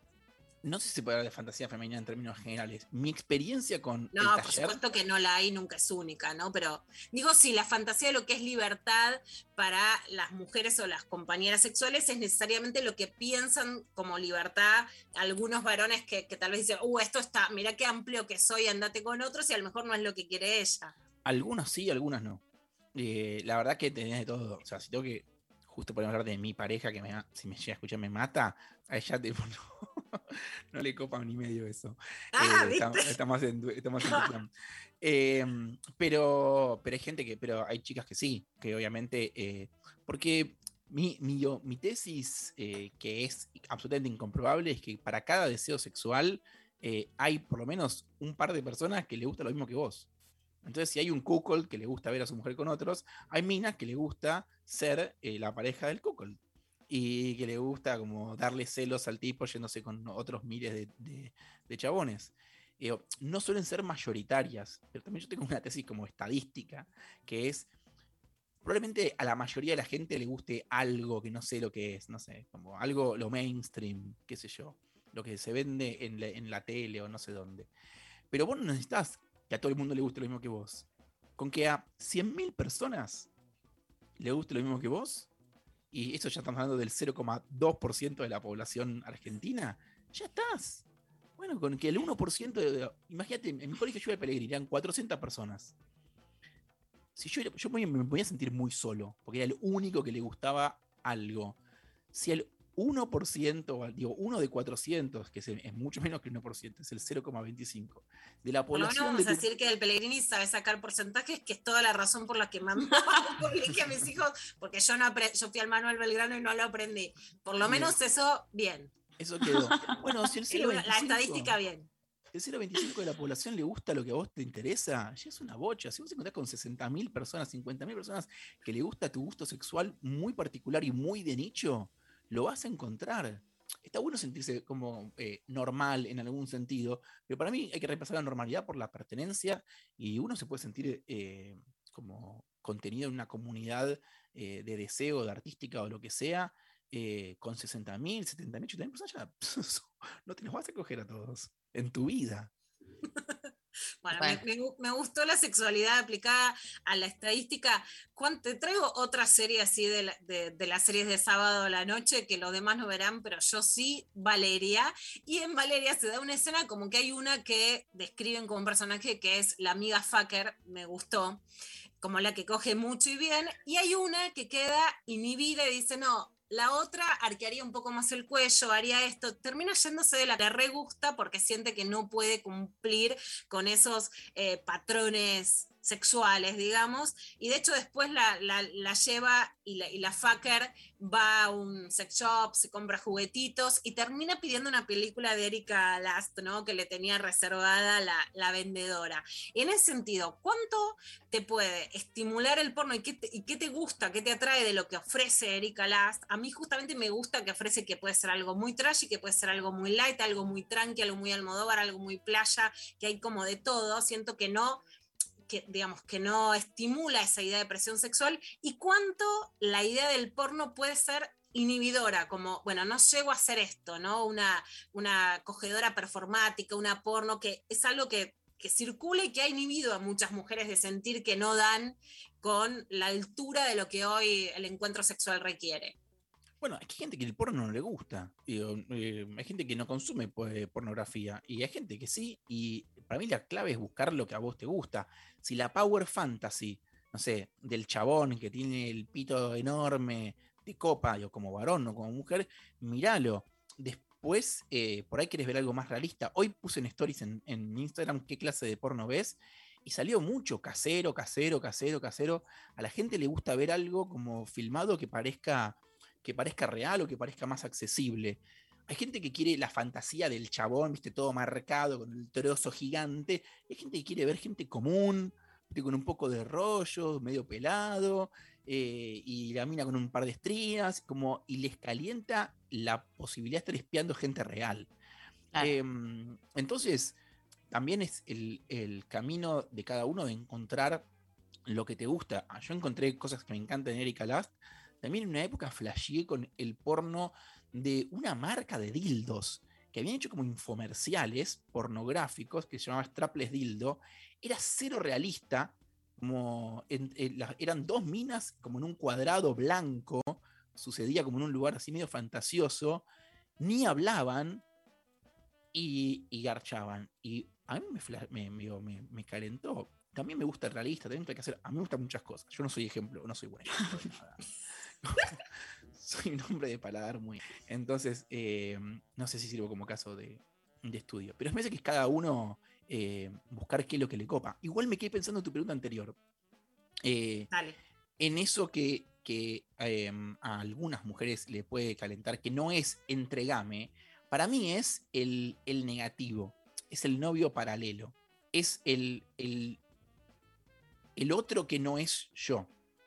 Es decir, ¿qué le, digo, qué le, qué le gusta o qué, qué fantaseo yo que, que trato de entender realmente a mi mujer? ¿Qué le gusta? Un tipo que no soy yo uno que no sea como uno que eh, uno que le, que le dé o que la conecte con esa mujer que no vive en esta que, digo, que es ella pero que no se manifiesta en la casa digo cómo es el por ahí en vez de la fantasía de los, del número y de muchos tipos o de como bueno por ahí es el bueno cómo es esa otra mujer que que no es la que ella eligió vivir bueno que la que pueda vivir esa fantasía y encontrarse con ese otro tipo o esa otra mina, no sé, por ahí en su, en su, en su, en su negativo, en su vida paralela, es lesbiana, y, y dejarla vivir. Yo creo que todos somos dos, o tres, o cuatro, o cinco. Entonces, por ahí la fantasía es más, es más, más precisa, más pequeña, y es encontrarte con esa otra voz, que no es la que vivís en el día a día. Bueno, puede ser. No, yo lo que creo es que Te la, digamos, pensando, la base. te quedaste pensando en, en- en quién es la otra Pecker y quién es la otra María Stanriver, cómo es ese lado. B y, a- y con quién se acostarían. No, de María Stanriver no sé nada, de Luciana Pecker sé un poco más.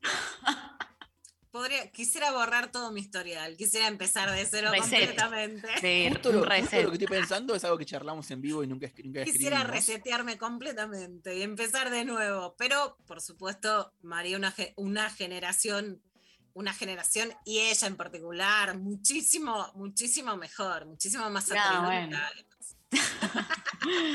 Tampoco, mejor es una vez mucho, es mucho. Mejor, Otra cosa. mejor, por favor, por favor, todo mejor, todo mejor.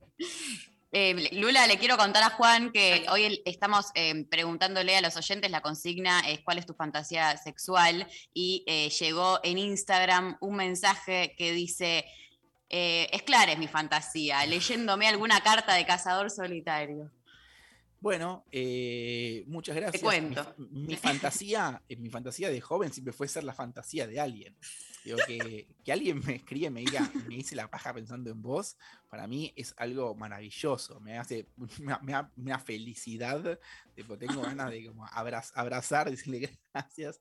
Hay un chico de 18 años que, que se masturba compulsivamente, que ahora que está del otro lado y que es la fantasía Claro. eh, de alguien, eh, está muy feliz. Gracias. eh, se siente menos solo ese, ese chico.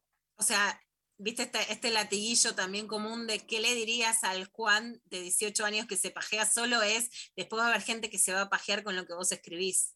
Sí, y, probablemente un, le tiraría un dato, es, hay alguien, hay una compañera de tu curso seguramente, que se está haciendo la paja con vos, pero no lo puede decir porque, eh, no sé, a los 16 años, es decir, en 1998, 1999, las mujeres no hablaban públicamente de que se masturbaban, eh, y mucho menos que lo hacían pensando en sus compañeritos de curso. Oye, yo esto lo decía a los gritos, yo, lo- decía, pero eh, lo hablábamos en clase, no había ningún tipo de pudor para los varones de hablar de nuestras pajas, nos hacíamos una paja en grupo. Obviamente, hay, Eh. hay una anécdota que cuento mucho porque la revista del Centro Estudiantes donde yo empecé a escribir con mi seudónimo porque no me dejaban, tenía 13 años mi papá y mi mamá y mi seudónimo es Mariela Villanueva, mi segundo nombre y mi segundo apellido, se llama La Puñeta, ¿no? Por supuesto. Y la vicerrectora lo que me dice es, nos llamó solo las mujeres, lo que me enteré ayer qué quiere decir La Puñeta, lo que me da vergüenza no es que escriban varones, sino que escriban ustedes, que son chicas que habíamos ido al colegio, por supuesto, a arruinarlo todo.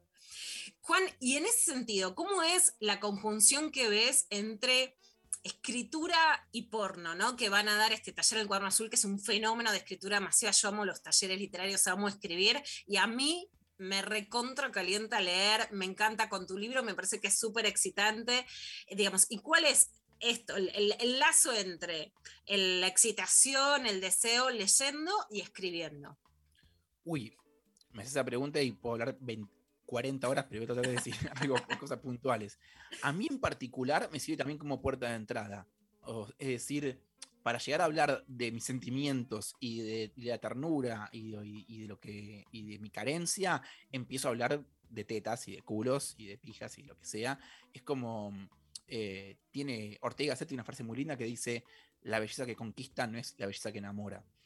Entonces, para mí, la pornografía o el sexo es una manera de entrar en el arte o entrar en la narración. Y sé que para muchos eh, lectores también, como hay algo de esa belleza o eso que, que, que atrae al principio, que te permite entrar en otro, en otro mundo. Ahora bien, también eh, nuestro taller es de escritura de sexo. Porque no es que eh, invitamos a la gente a escribir pornografía. Algo que hemos descubierto con el tiempo es que si vos pones estímulos sexuales, la gente no siempre escribe sexo. La gente escribe eh, de tristeza, de soledad, de amores perdidos, de abusos, de su familia, de dolor, de traumas. Em, el, el sexo es un disparador en el taller, no es eh, el objetivo. Por eso es una escritura sobre sexo o a partir de sexo, a ver a dónde te lleva. nosotros descubrimos, yo te- tenía un ejercicio en el taller que era con una modelo vivo. Y hemos tenido de todo, ¿no? Tipos, minas, eh, personas trans, lo que quieras. Pero en, en un momento, eh, yo la primera vez que lo hicimos, lo hicimos con una, modelo vivo y era una chica que era como eh, hegemónicamente muy hermosa. Y ese texto detonó muchos textos de mujeres sobre eh, sus propios cuerpos y sobre el peso, sobre la mirada de los varones, sobre la mirada ajena, la mirada propia. Se detona cualquier cosa. Por eso a mí me interesa el, eh, la escritura del sexo, porque no sabes a dónde te va a llevar, nunca. Hay un, hay un mito que es, si se habla mucho de sexo se coge menos, si se escribe de sexo se coge menos. Vo- Voy a contar que la primera vez muy, muy fallida, y creo que toda mi vida es una venganza hacia esa primera vez, el tipo me dijo, ahora no se habla, no pare de hablar de sexo de alguien más. Y en lo personal, me gusta hablar en el sexo. Para vos, la escritura en un momento donde es verdad que se habla mucho más de sexo que lo que se tiene de dificultad para llegar al encuentro sexual, ni hablar pandemia, desencuentro, etcétera, pero que es difícil encontrarse, ¿para vos la escritura es un puente al sexo o es Sí. una excusa porque no podemos tenerlo? Eh, las dos cosas. Escribís de sexo porque te genera dolor y frustración y problemas, eh, pero también porque te encanta. N- nunca es una cosa, siempre, si- siempre que hay algo interesante hay una contradicción y hay dos muñecos cagándose a trompadas. Eh, entonces, para mí, la escritura de sexo tiene que ver con lo que, todo lo que me salió mal y también con todo lo que salió bien. Y, y en mi caso particular, digo, es obviamente que es un puente. Yo viví mucho tiempo muy solo, en el sentido simbólico, el único pajero sobre la tierra. Y que mis amigos hacían chistes y yo era como, bueno, el pajero del grupo. Y tenía parejas que me decían, bueno, como yo sé que vos siempre querés coger, pero como ahora hacemos otra cosa, no sé, no rompa los huevos. Y a partir de que empecé a publicar y que empecé a hacer y a, a decir estas cosas en público, se empezó a acercar gente que vive el mundo parecido a mí. Y los yankees tienen hasta como un nombre para eso, que es sex positive. La gente que, eh, que para quien el sexo no es como una cosa eh, especial ni llamativa, es como una cosa más que se hace y de la cual se puede hablar todo el tiempo, como la comida o lo que fuere. Y mm, alguien que no tiene mucha rosca. Eh, igual si todos tenemos rosca con el sexo.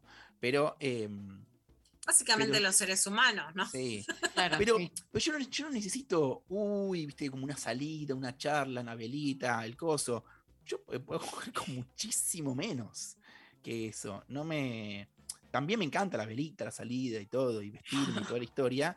Aguante. Pero también puede ser como, che, vamos a tomar un, café eh, y con la misma liviandad puedo decir, vamos a coger y la paso bien, y disfruto y conecto y toda la historia. Bueno, vamos entonces- con la, con la última que decís. Sí. Nosotros tomamos un cafecito previo eh, y dijimos, bueno, y ahí empiezan, bueno, partes de diferencias que está buenísimo para dar los debates y pensar qué es lo que venimos intentando hacer hace, hace tantos años. Y una de las cosas es, bueno, ¿qué pasa? ¿Cuáles son los límites? Porque siempre hay que pensar en los límites, yo digo, y no en disfrutar, pero bueno, entre lo que puede hacer el porno que nos puede gustar y no. Y vos me, me hablabas recién, Juan, por ejemplo, de la, la pregunta si el arte es catarsis o si el arte es estimulador y sobre las cosas que pueden surgir en relación al porno. Si querés, tira un poquito y después el lunes en el vivo lo, lo discutimos y lo picanteamos un poco más. Es una pregunta que me, me atormenta. Yo soy del equipo el arte es catarsis y en el arte full libertad se puede hacer lo que quieras. ¿Por qué? Porque el arte es catarsis. Entonces, si haces arte sobre la maldad, la maldad queda en el arte. Pero hay que hacerse cargo también mucha gente lee el arte o lo consume eh, de modo estimulante. Es decir, en vez de entenderlo como metáfora y dejarlo ahí, salen a hacerlo. Entonces, ¿qué hacemos con eh, la oscuridad, el mal, no sé, eh, el- la violencia, la fantasía de violación? Eso es catarsis para algunos, pero bueno, genial, pero puede ser estímulo para otros y puede dar manija a otros. Entonces, quizás no, no habría que hacerlo. Em, en, la, en la- en la pregunta o en el dilema sobre si el arte es catarsis o es estímulo, eh, se- se- a mí se me va la vida. Yo, o sea, si el arte eh, es publicidad del mal, eh, yo tengo que cerrar mi boliche y ponerme a hacer otra cosa. Porque, porque mucho de lo que trato tiene que ver con la perversión y la oscuridad y me permito hacerlo porque creo que es catarsis y creo que nadie lo va a leer literalmente y nadie lo va a salir a hacer. Pero a veces gente sale a hacer. Como, te hablaba del problema del joven Werther, una novela de Goethe, donde el tipo se suicida al final por amor. Y Goethe era, para él, era escribir esto para que nadie se suicide, para que nadie entienda, para que nadie haga la ridiculez de matarse por amor. Y los chabones empezaban a matar, a suicidarse vestidos igual que el joven Werther. Entonces, ¿qué, hacemos con, eh, con el arte sabiendo que hay gente que lo lee literalmente? Yo quisiera creer que mis lectores son, digo, todos pueden leer metafóricamente y que nadie va a salir a hacer exactamente lo mismo que pasa, que le pueden entender como metáfora y como catarsis. Pero, pero el otro día, después de con vos, me quedé dudando. Dije, ¿y si estamos manejando en vez de haciendo la purga? Bueno, es una gran pregunta sobre la que venimos escribiendo, debatiendo, escribiendo hace un montón. Yo creo que sí, una de las mejores cosas que pasaron es que también la época es nómade. ¿No? Y que van cambiando. Probablemente no estaríamos hablando de sexo y tendríamos el porno de Erika Last si en algún momento no hubiéramos puesto límite a un porno que no nos gustaba, que nos condicionaba, que nos ponía solo como peteadoras de, peteadoras de los demás y que parte de esa interpelación justamente lo interesante es que no fue para cerrar caminos ni en la escritura, ni en el arte, ni en el sexo, sino también para poder abrirnos camino en una sexualidad que nos dejaba, digo, a las mujeres, a las disidencias sexuales afuera de la cama. Y nosotras siempre adentro. Sí, igual aguante el límite. No hay, no hay deseo sin límite. Y. ¿Quién quiere decir? La vida sin límite es violencia y destrucción básicamente lo que yo creo, pero igual me, gustaba escucharte y vamos a seguir hablando el lunes a las 9 en este vivo, es que cierto límite es necesario para la democratización sexual de las mujeres. Cierto límite conseguimos y ese límite que ya está puede abrir caminos y ciertos límites son necesarios para que el sexo no sea de. ¿No? sino para que lo podamos disfrutar, disfrutar todas. Porque si hay algo que ha inhibido la sexualidad femenina es la violencia, el abuso en muchas de sus formas, ¿no? Entonces lo que para algunos puede ser esto, que es la gran discusión política de la época, ¿no? Libertad es que, lo que en realidad restringe para muchas. Entonces, y también hay un feminismo malentendido que tus fantasías tienen que ser acordes a un supuesto nuevo manual feminista. Nunca firmamos eso, así que nunca nos hacemos cargo, pero bueno. No, pero, hay eh, gente, pero hay gente que flasheó que, que Luciana Pecker sostiene eso. Sí, hay gente que flasheó que sostengo algo que nunca lo dije. Eso es terrible. Pero bueno, pueden escucharnos y acá y te pueden escuchar en todos lados. Nunca lo escribí, nunca escribí, de hecho, siempre dije, soy feminista, no moralista, escribí en Playboy muchísimo desde muy chica. Bueno, pero eh, flashearon eso, para los que flashearon eso, no es lo que digo, diviértanse mucho, ni siquiera es mi fantasía sexual, por eso voy a escribir un libro ahora, más que nunca, que se llame Soy tuya. Hermoso en contra de la, de la posesión y bueno, voy a armar un culebrón con porno. Ahí está, pero les paso la data a Mari, además del sorteo de los libros de, Juan, que están buenísimos, que son de Editorial Planeta y que además él tiene su librería virtual que, que postea unas cosas que me encantan, Silvina Giaganti, por ejemplo. El taller que va a ser con el cuaderno azul es el domingo 29 de agosto a las 19 y con la entrada la gente también puede acceder a un mes gratis de contenido de Erika Last, que me súper encanta y dejar de mirar solo las historias de Instagram, ¿viste? Cuando ratoneas porno y te quedas con las ganas porque la mejor parte no la viste. Bueno, hay Erika Last más Juan Esclar, escritura, la verdad que está buenísimo y el lunes hacemos un vivo hablando un poco más de todas estas cosas con Juan. Muchísimas gracias, chicas, por eh, charlar con ustedes. Me quedé con ganas de más, pero bueno, el lunes seguimos. Eh, Ay, qué bueno. Siempre, siempre las segundas son mejores, por lo menos para mí. Ahí sí. Espectacular. Bueno, vamos a estar ahí, obviamente, mirando y oyéndoles el lunes, invitadas todos. Eh, muchísimas gracias, Juan. Eh, te mandamos un abrazo enorme. Otro para ustedes. Adiós. Adiós. Nos vamos escuchando a Luis Alberto Espineta, lejísimo.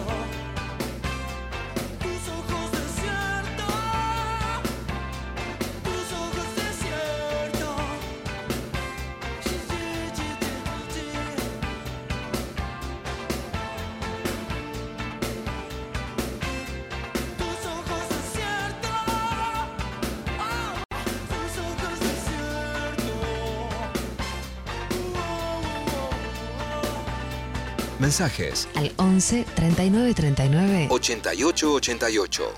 Darío Stanraiver. Luciana Pecker. María Stanraiver. Lo intempestivo. De 11 a 13. En 93.7. Nacional Rock. Estamos en Facebook. Nacional Rock 93.7. Los jueves a las 20. Atajo. Atajo. Albina Cabrera te invita a recorrer lo más fresco de la música alternativa iberoamericana. Jueves 20 a 21.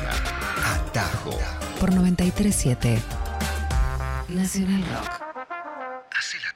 Hace la tuya. Espacio cedido por la Dirección Nacional Electoral. ¿Estás en contra del aborto? Vota por las dos vidas. Partido Celeste Provida, lista 320, en contra del aborto. Ayelena Nancay, Raúl Mañasco, diputados nacionales. Si tenés que recibir la vacuna contra COVID-19 y también la de la gripe, asegúrate de que pasen al menos 14 días entre una y otra. Más información en argentina.gov.ar barra salud barra vacunas barra antigripal. Línea 120 0800 222 1002. Argentina Unida. Espacio cedido por la Dirección Nacional Electoral. Para renovar a la izquierda, Manuela Castañeira, diputada nacional por Buenos Aires. Lista 255. Movimiento al Socialismo. Abren un paréntesis en medio del día. Padre Tota, con otros y con tu espíritu para sanitizar después de una jornada con eh, fenómenos paranormales, eh, llantos de niños al ver películas de terror. Lunes a viernes, de 13 a 16. Hola, ¿qué tal? Diego veía películas de terror en la época que iba al colegio primario y lloraba él solo, le salía agua por los ojos solo como un sifón que pierde. Bonfante, Diego Ripoll, Nati Carulias. Creímos en un momento que era un niño milagroso. Con su llanto diluimos una botella de jugo carioca de naranja. ¿Verdad? Eh, tomaron 12 monaguillos, cuatro padres e incluso el padre Emilio se tomó un Campari. Sí, divertirse la tarde está asegurado. Hola, ¿qué tal? Hola, ¿qué tal? Por 93.7. Nacional Rock. Hacé la tuya. WhatsApp 11 39 39 88 88. Nacional Rock. Darío Stanraiver. Luciana Pecker. María Stanraiver. Lo intempestivo. De 11 a 13. En 93.7. Nacional Rock.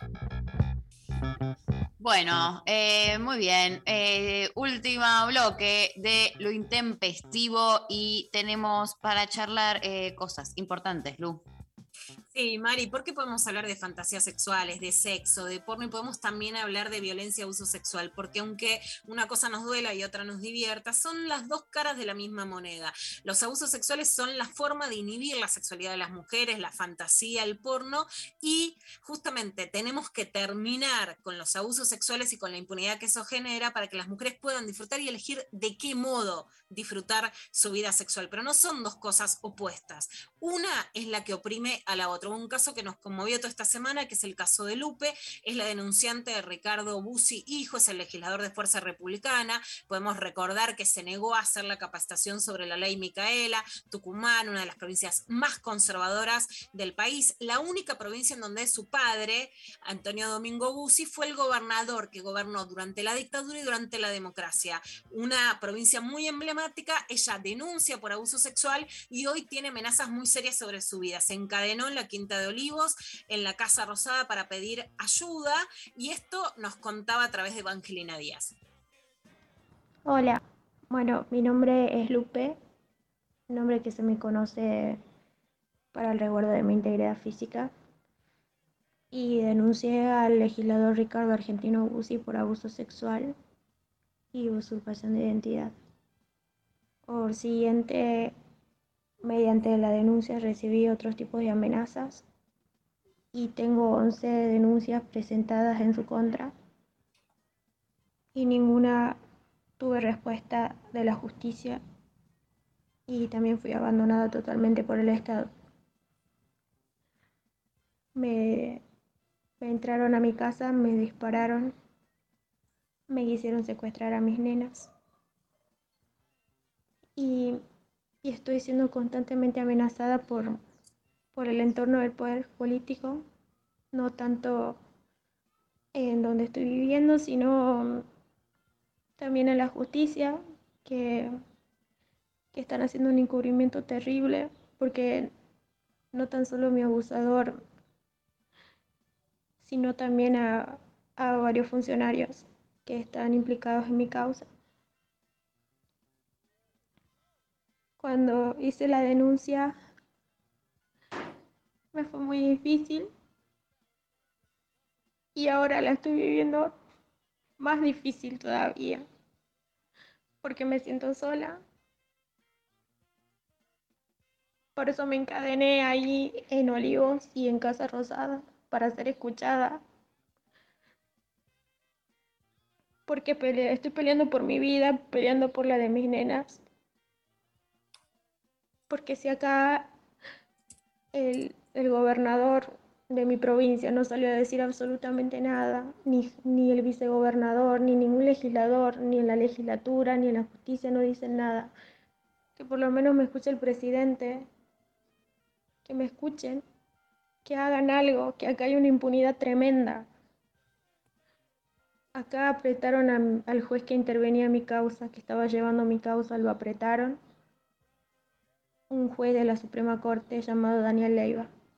De modo que a mí no se me dé justicia porque, porque mi abusador era funcional a su partido en las elecciones. Tremendo. Esto es parte de lo que nos cuenta Lupe, que vino desesperada. Y esto es parte de por qué no se pueden denunciar los abusos sexuales, porque se revictimiza a las víctimas, porque no cuenta con seguridad, porque hay amenazas sobre sus hijas, porque hay influencia sobre la justicia y porque hay un poder político que no solo es capaz de ejercer esa, ese abuso, sino de encubrir al abusador y de poner en riesgo. Encubrir al abusador llegaría a la impunidad para el abusador. Acá es poner en riesgo a la víctima. Frente a esta situación que se hizo pública, el Ministerio de Mujeres, Géneros y Diversidad, que para mí está en falta con no solo el caso de Lupe, sino con el acompañamiento a los casos concretos. Estuve hablando toda la semana, la están acompañando en este caso a Lupe, pero hay, un fal- hay una deuda para llevar casos graves y con el patrocinio jurídico gratuito en general y para proteger a víctimas que corren riesgo, pero en el caso de Lupe empezaron un acompañamiento y esto nos dice Carolina Barsky, subsecretaria de Programas Especiales contra la Violencia por Razones de Género. Desde el día jueves que recibimos a Lupe en el ministerio, estamos en permanente contacto con ella y con su abogado y pusimos a disposición los recursos del Ministerio de Mujeres, Géneros y Diversidad y le brindamos acompañamiento. El día lunes 16, funcionarias del ministerio la llevaron a Lupe y a su abogado al aeropuerto y coordinamos con la provincia para que la esperaran allá. Y también estamos en diálogo constante con las autoridades del Ministerio de Seguridad de la Nación y de la provincia de Tucumán, haciendo un seguimiento del caso, a la vez que estamos evaluando en conjunto con el abogado de Lupe las estrategias en el marco de la causa judicial en relación tanto con las denuncias realizadas por Lupe, su integridad física y también en relación con las personas denunciadas. Bueno, esta es la acción sí del Ministerio de Mujeres porque además hay un riesgo muy serio para Lupe, hay eh, un pedido de ayuda para que haya justicia y para que además los abusos sexuales se puedan denunciar. En el programa que estuvimos hablando sobre sexo, Mari, si hay algo que necesitamos las mujeres para poder disfrutar más allá de todo estímulo es no correr riesgo, no tener miedo, que no nos impongan el sexo que no queremos, sino que podamos decidir cuál es el sexo que queremos. Por eso luchamos en contra de los abusos sexuales justamente para la libertad sexual de las mujeres y de todas las disidencias sexuales. Y desde acá, por supuesto, nuestro acompañamiento más fuerte, Lupe, y el pedido al Estado de acompañamiento a las víctimas de abuso sexual. Bueno, eh, muy bien. eh, se nos termina el programa. Ya estamos en horario. Gracias a todos los que nos mandaron sus mensajes, eh, se abrieron, nos contaron sus fantasías. Este, hay ganadores. Estábamos sorteando, repetimos, los eh, altos libros de Juan Esclar, que si no lo leyeron, vayan a buscarlos. Nunca llegamos a la India y 14 cuadernos. Estamos sorteando dos ejemplares de cada uno. Y eh, los ganadores eh, del día de la fecha son, por un lado, eh, por Instagram eh, nos escribe eh, Ojos Grandes, es el, el nick que dijo, hola bellas, mi fantasía es estar con dos hombres que también estén dispuestos a experimentar. Eh, bueno, me sumó, re, compro eh, para ti eh, uno de los libros. Por otro lado, por Twitter, eh, Lu Cuadrado que nos dijo... altas fantasías sexuales con Esclar, su manera de escribir y más su manera de hablar y expresarse. Bueno, eh, segunda ganadora. Tenemos eh, como eh, ganador también a Manuel Martín, que nos mandó ese audio que escuchamos al principio del programa, en el bosque, sentadita y demás. Lindo, Es, Me gustó. Tonito. No tenía Tonito. tonada, pero tenía tonito. Tenía Puso tonito, que garpa, garpa, poner la voz garpa. Y eh, en cuarto lugar también por Instagram, eh, Belladita es el nick que nos mandó. Mis fantasías son siempre en torno a lo casual, lo imprevisto, el coqueteo y siempre ver el disfrute. Bueno, Ay, me intempestivo. encantó lo casual y el coqueteo. Ay, Qué sí. lindo. Medio un- una fantasía intempestiva. Fantasía Sí, re intempestiva. tempestiva. Re, que de hecho te voy a contar que había llegado un mensaje antes que decía, no voy a negar ni afirmar haber tenido sueños mojados con una persona del staff de lo intempestivo. Uh. Y la dejó ahí picando. Después el mensaje sigue, pero otra fantasía sexual que tengo es estar emocionalmente estable, es que ando tan falto de sexo. Fantasía sexual. Estar estable, Que sí, sea total. bueno. Que, sea, que haya uno bueno. Bueno, acá está, los- la oyentada es más picante para mí de lo que de lo que pensamos y lo que somos nosotros. Siento que nos claramente nos, nos la Me- pican. Me ocupa eso, que pon- pongamos pimienta. Me encanta la oyentada picante. Bueno, eh, nos reencontramos mañana. eh, gracias a eh, Sergio y Natalia que nos estuvieron operando. Pablo González, Lali Rombolá, Eva Díaz y la incorporación de Mariana Collante, que vamos a estar a partir del día de hoy con nosotros. Se suma el equipo de producción. ¡Woo!